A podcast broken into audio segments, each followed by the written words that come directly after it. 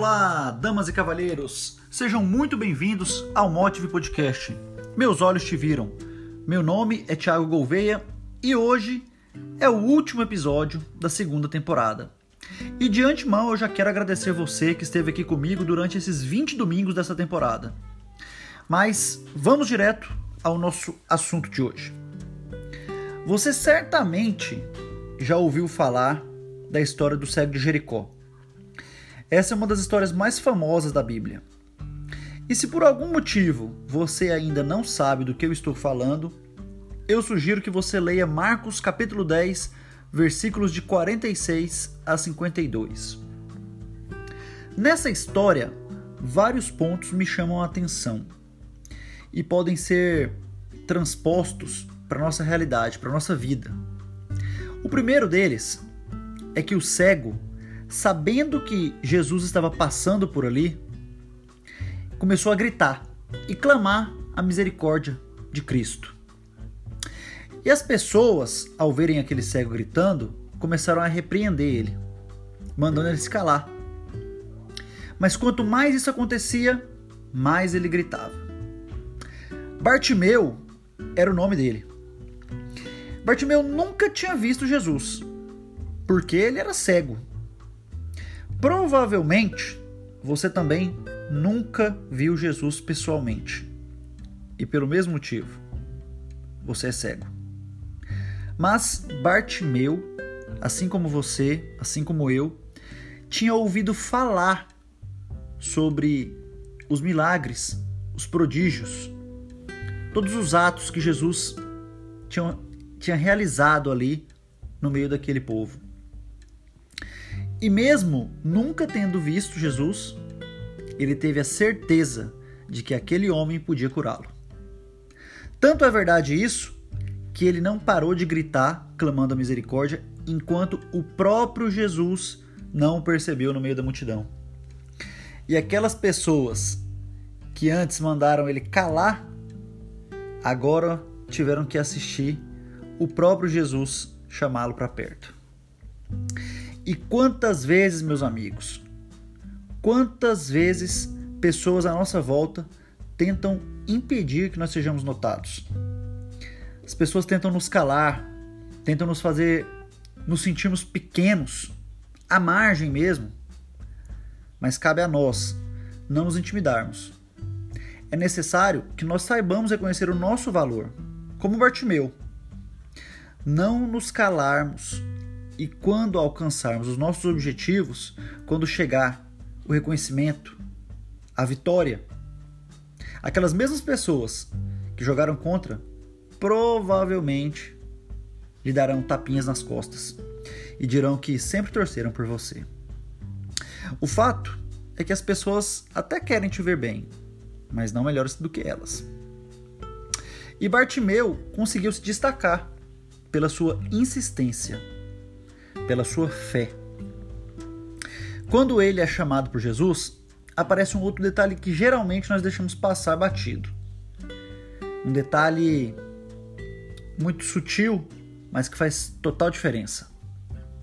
Quando ele é chamado, ele lança fora a sua capa e num salto ele se levanta e vai ter com Jesus. A capa era tudo que Bartimeu tinha era o que ele usava para pedir esmolas. Era a sua única proteção. Mas ele a lançou fora porque ele tinha certeza que não precisaria mais dela. Porque na sua frente estava quem seria seu único refúgio, sua única proteção. Diante dele estava Cristo, a quem ele poderia se apresentar sem precisar se esconder debaixo da capa, sem precisar se encobrir dos seus erros. Bartimeu se escancarou para Cristo. Na nossa vida, quantas vezes nós queremos que Jesus haja, mas nós nos mantemos debaixo de uma capa de uma capa de falsidade, de hipocrisia, de rancor. Nós somos uma pessoa da boca para fora, mas o nosso interior está coberto por essa capa que nos aprisiona a nossa cegueira espiritual. Quantas vezes a gente fala para Deus: Senhor, eu te entrego tudo, mas não abrimos mão de termos uma segurança extra, como se existisse algo que fosse mais seguro do que o próprio Cristo, do que o próprio Deus. Senhor, eu sei que o Senhor age em mim, mas eu vou guardar essa capinha aqui do lado aqui, porque vai que uma hora precisa, né? Infelizmente, nós não temos a fé de Bartimeu. Nós não cremos em Jesus. Não cremos que ele realizará o milagre em nós. Por isso nós não nos entregamos completamente a ele. Provavelmente, se você faz oração, você já deve ter dito essa frase nas suas orações. Senhor, Pai, Deus, não sei como você se relaciona com Deus, como você o chama, mas o que importa aqui é a frase. Senhor, toma conta da minha vida. Você já disse isso ou não? Eu já. Acontece, Favo de Mel, que Deus não é um flanelinha que dá uma olhada na sua vida enquanto você vai dar um rolê. Jesus não toma conta da sua vida como se ela fosse um carro ou uma casa. Sabe por quê? Porque nós somos dele. Então, eu lhe sugiro que ao invés de pedir que ele tome conta de você, peça para ele te receber de volta. Senhor, eu sou teu e confio que o seu cuidado é o melhor para mim. E por isso eu me entrego a ti e lanço fora a minha capa, ou tudo que me prende ao que não é seu.